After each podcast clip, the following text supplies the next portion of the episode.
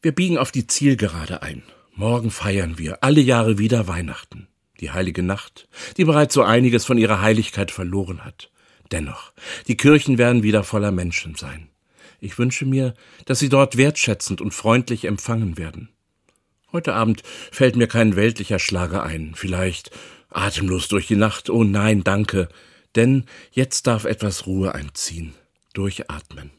Das alte Fest, die alte Botschaft neu entdecken.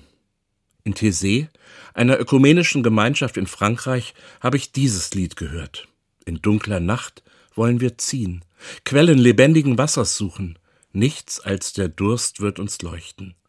Ich ahne, morgen Nacht wird uns wieder etwas leuchten. Darauf freue ich mich. Bis dahin, kommen Sie gut durch die Nacht. Manfred Maria Büsing, Diakon und Seelsorger aus Hannover.